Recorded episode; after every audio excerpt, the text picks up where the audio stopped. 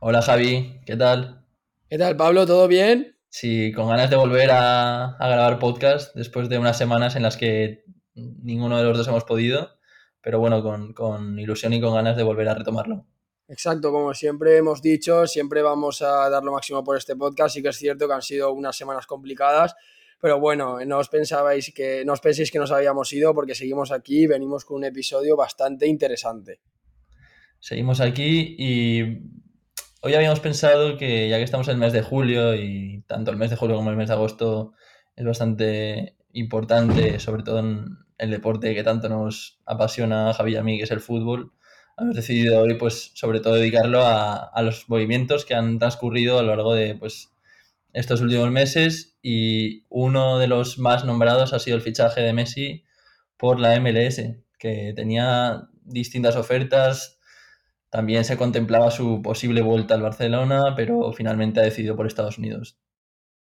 Sí, la verdad es que, bueno, eh, yo creo que al final ha decidido ese fichaje eh, Messi, porque creo que también era un sitio donde él solía ir mucho con su familia y también por la estabilidad y a lo mejor también para el tema de descansar tanto de la prensa. Sí que es verdad que la MLS es una liga pues que es inferior obviamente a las demás ligas como la española, la Premier, pero es una liga que comentábamos como la Liga Arabia Saudí que comentamos que comentaremos más hacia adelante está en continuo crecimiento y es eh, ahora exactamente, bueno, en los últimos dos o tres años están yendo gente que no va con el objetivo de retirarse. Sí que es cierto que Messi, por el nivel que ha mostrado en el Mundial y el nivel que ha mostrado en el PSG, aunque algunos lo critiquen, está para jugar en una gran, en una gran liga. Entonces, en este aspecto que haya decidido irse a la MLS, pues puede sonar para gente de en concepto de retirada y para otra gente a lo mejor, pues que quiere a lo mejor eh, estar un poco más calmado a la hora de jugar a fútbol o eh, tener más, mucho más tiempo para pasar con su familia o algo parecido. Sí. Pero bueno, lo que sí que quiero decir es que la MLS últimamente, al igual que la Liga de Arabia Saudí, que hemos llegado a comentar en podcasts anteriores, que va a tener un crecimiento a lo largo de todos estos años y se está viendo primero con la llegada de Cristiano Ronaldo en el pasado y con la cantidad de fichajes que han ido llegando a lo largo de todo este mercado eh, veraniego, podemos observar cómo estas ligas han estado siempre, pero se está cogiendo, está cogiendo como notoriedad o está cogiendo como un poco más de impulso, un poco más de nombre ahora.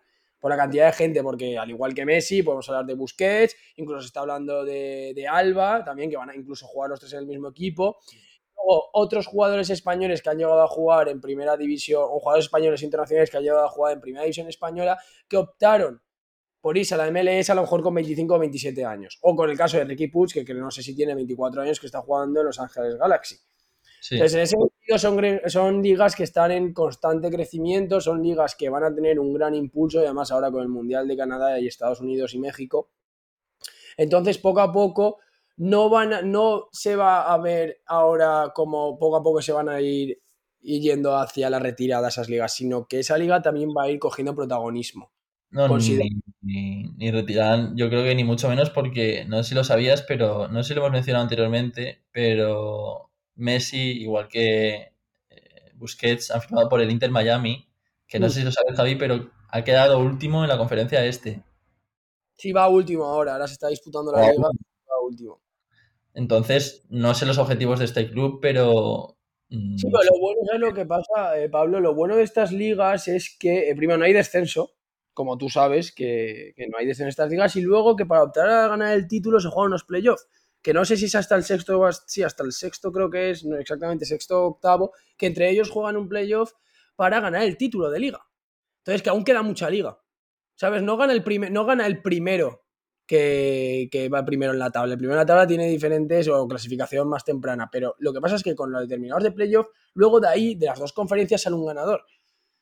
Sí, ¿Sabes? y lo que digo yo es que igual estos fichajes también lo han hecho de cara a, a competir. a no- Exacto, exacto. y vamos, que se va a notar. Aunque Messi reduzca su nivel, que no lo creo, mm, se va a notar yo creo que seguro su, su incorporación, que igual no se nota tanto, o sea, también se notó, pero es verdad que en su último club, que es el PSG, no han conseguido el claro objetivo que puede ser que sigan teniendo, que era lograr la Champions League. Y por cierto, hablando del PSG, ha habido también un fichaje, que igual no como jugador, pero como seleccionador de Luis Enrique. Sí, como entrenador, sí. Eh, Luis Enrique empieza una nueva etapa después de dejar España tras el Mundial y creo que ha firmado hasta el año 2025 y ahí eh, primero entra como entrenador, pero luego creo que tiene que entrar como una persona a ver si convence a Mbappé para que se quede. Mbappé dice que se quiere quedar una temporada más, pero creo que desde el PSG le han comunicado que o renueva o se vende este verano. Luego a partir de ahí, bueno, no, no sé a qué conclusiones van a llegar, pero sí que es cierto que un jugador que puede ahora como está el mercado, que ha ido subiendo a niveles estratosféricos eh, la cantidad que se paga por los fichajes, pues Mbappé es un jugador que está en torno a los 200, 220 millones. Ahora sería uno de los con el valor de mercado más alto, por así decirlo. Sí que es cierto que al final, eh, con todo el dinero que le estás pagando y por lo que tiene de ficha de contrato, si al final se te va gratis, es que has invertido en un jugador que al final no te ha dado, a lo mejor te ha dado ligas, la liga, la League One y tal, pero no te ha llegado ni a dar la Champions, no te ha ganado un balón de oro con el club y además lo estás dejando marchar gratis. Es decir, yo creo que por eso la postura del PSG, que le ha hecho como una especie de carta que creo que se, que se publicó, no se publicó la carta, pero se comentó que la carta era o renuevas o te vas, vendido. Ah, bueno. ¿sabes? Entonces, en ese aspecto, pues yo creo que es lo lógico. Digo yo. Sí. Y más cosas. Como hemos dicho antes, una de las ofertas también tentadoras que tuvo Messi fue por parte de, de Arabia Saudí. Y hablando de Arabia Saudí, la incorporación también de jugadores como Karim Benzema, que se ha ido al, al Itihad, pero igual que Benzema, N'Golo Kanté, de exjugador del Chelsea. Sí, exacto. En Golo Kanté, que, que la verdad es que siempre ha sido el medio centro de referencia de los últimos. Sí que es verdad que pasaba por una época de lesiones, pero vamos, que este, este jugador en el mediocampo era, era una barbaridad. En plan, robaba absolutamente todos los balones y también, por mucha gente decía que, que era como un, era una especie de pivote, pero que te ganaba todos los balones y que además era rápido, eh, tenía potencia física. Y, Y-. mismo equipo que, bueno, Jota creo que también se ha ido al mismo equipo que Benzema. Sí, sí, sí, sí. Y de Y- hecho, de seleccionador puede ser que sea Nuno.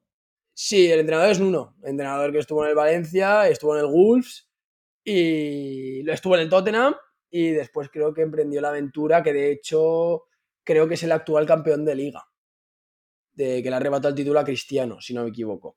Creo que este equipo es el actual campeón de liga de, la Liga de Arabia Saudí, que le ha arrebatado el título a Cristiano y se ha, eh, mm, reforzado con muy buenos jugadores. De hecho, tenemos que decir, al igual que decíamos con la MLS, a Benzema le había ofrecido un contrato en Real Madrid. El Real Madrid compite al máximo nivel en todas las competiciones, tanto nacionales como internacionales.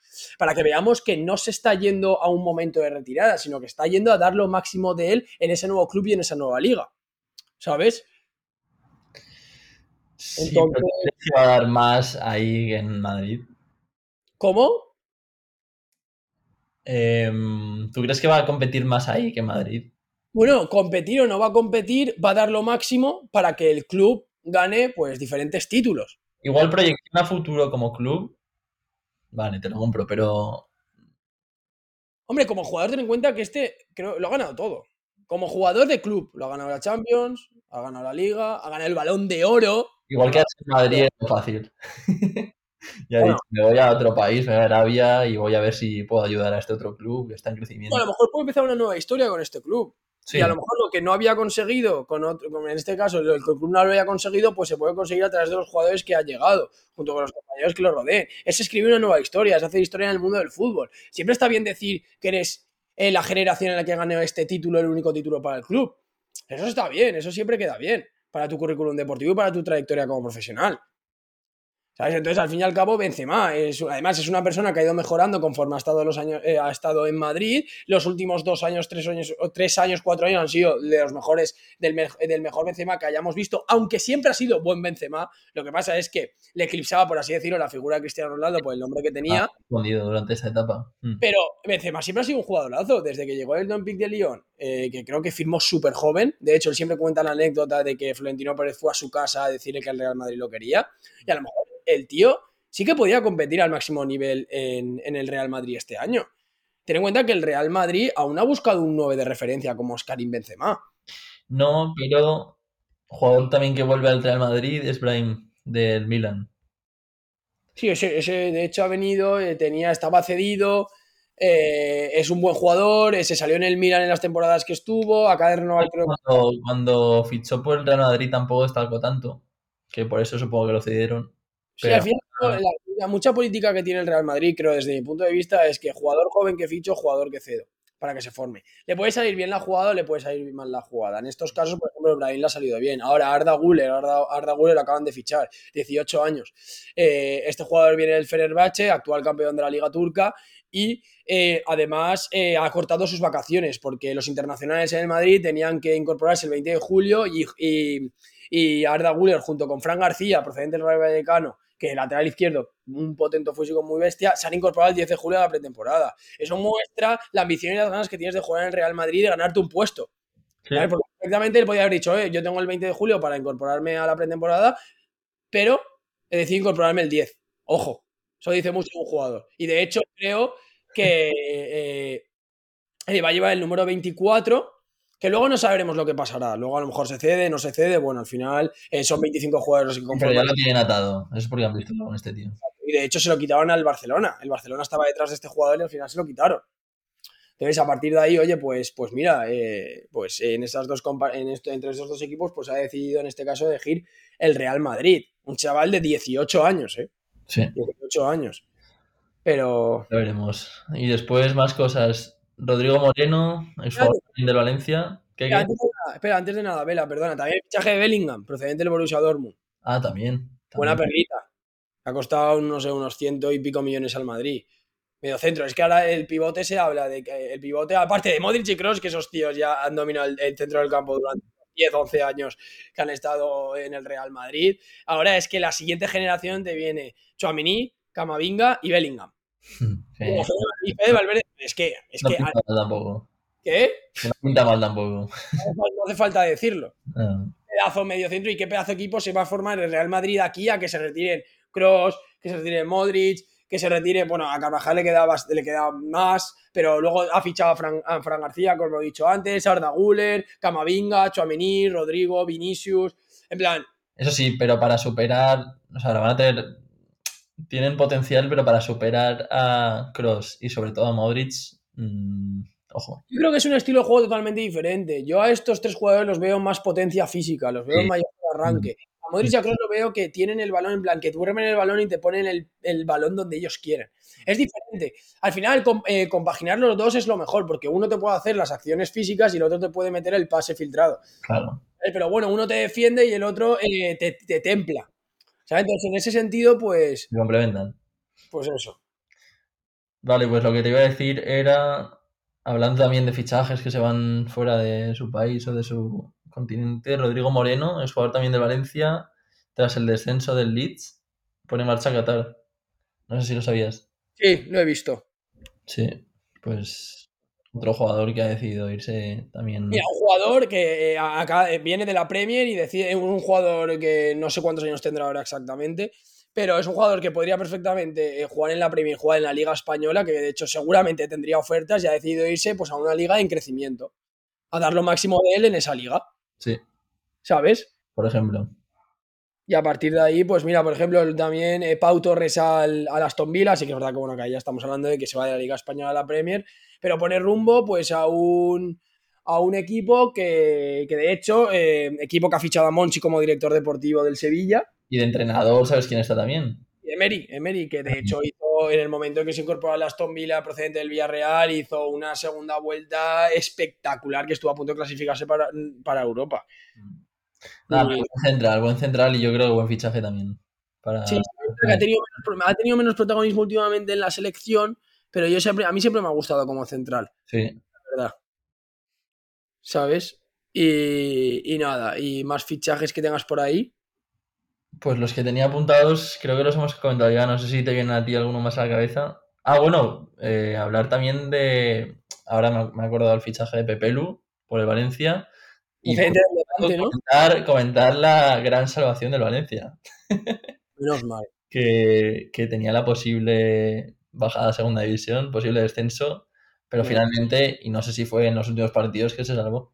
No, no, no, menos mal, menos mal. Yo la verdad es que estaba padeciendo porque al fin y al cabo como, como, como aficionado del Valencia que soy, sí que es cierto que hubo un momento en la temporada que me veía abajo, ¿eh? Me veía abajo, eh, veía que ganábamos, luego perdíamos, empatábamos, volvíamos a perder, luego ganábamos, pero la diferencia de puntos entre los equipos que han descendido y se han mantenido ha sido muy escasa, muy pequeña y al final yo creo que podía bajar cualquiera. Sí que es verdad que en los últimos tres, dos partidos del Valencia, pues oye, mira, eh, la salvación de los cantoranos, por así decirlo, pues nos impulsó tanto anímicamente como futbolísticamente y al final eso es lo que nos ha hecho al final permanecer un año más en Primera División, que es donde se merece estar este equipo y a ver eh, que en el, con, el, con Baraja lo que podemos realizar esta temporada, a ver si podemos luchar ojalá por, por puestos europeos y a partir de ahí pues volver a ser el Valencia que ha sido siempre.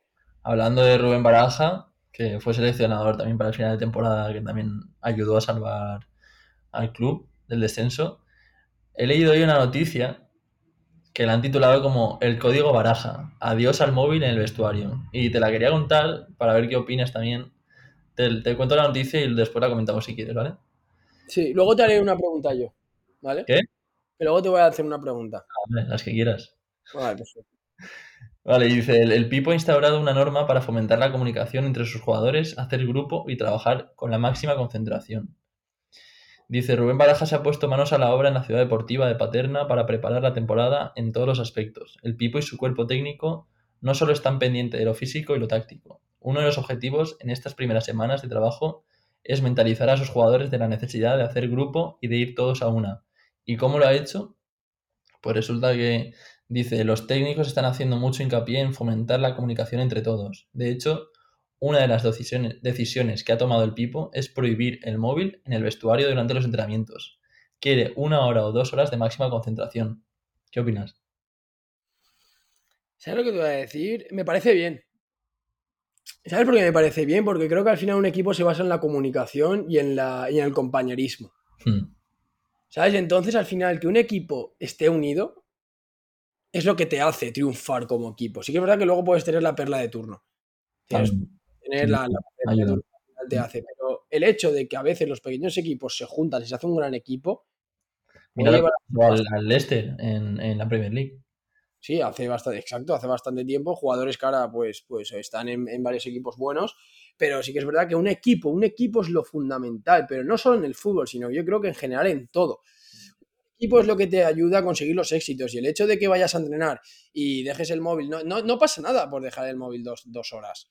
Al fin y al cabo, eh, eh, pues eh, dejas el móvil dos horas y cuentas pues anécdotas con tus compañeros, pues habláis de cómo puedes hacerle un mejor pase, cómo crees eh, que en qué le puedes eh, servir mejor el balón para centrar, qué, qué pierna prefieres, si mejor que se la pongas a la zurda o a la derecha. No, sí, me estás comentando. Lo que pasa es que yo creo que no solo de fútbol, sino van a poder también hablar de las cosas que también de alguna manera une. Bueno, sí, de todo, de, de- exacto, de cómo le ha sido, de todo, de- en general, exacto, de cosas que le uno y digo, pues a mí me pasaba lo mismo, oye, pues yo pienso igual que tú, oye, pues hablaste el otro día de esto, bueno, pues al final es una comunidad, es decir, se Pero formar- esa conexión que empiece también en el vestuario, no solo ya en los entrenamientos y en los partidos, sino que empiece desde el vestuario, porque decía que eh, ponía una de las normas que hemos instaurado es llegar, firmar y dejar el móvil porque eso fomenta relacionarse porque luego necesitas comunicarte en el campo. Entonces lo que, lo que parece que quieren es empezar en el vestuario, después entrenamiento, por supuesto, y, Ya cuando, cuando, dabas por, cuando dabas por hecho de los entrenamientos, entendía yo que era en el vestuario. Sí, yo ya lo daba por hecho que era en el vestuario que no se iba a utilizar el teléfono móvil, por eso que al final es una manera de comunicarte con tu compañero y de conocerlo mejor. Porque a veces muchos, algunos irán a entrenar y a lo mejor sí saben quién es, pero a lo mejor no lo conocen cómo es de verdad, o qué es lo que necesita, o por ejemplo, si está cómodo en Valencia, o si está, o si necesita algo, ayuda o tal, de los que llevan más, más años ahí, si le puede ayudar a hacer cenas de equipo es muy bueno a veces. y quieras o no, esa relación después se nota en el campo también. Muchísimo, muchísimo. much- y, la y en la manera de juego también. Mm. Y en la manera de celebrar los goles también. Eh. Y en la manera de alegrarte por un compañero, todo. Se nota absolutamente todo el compañero. Todo, todo. Es una cosa que se ve.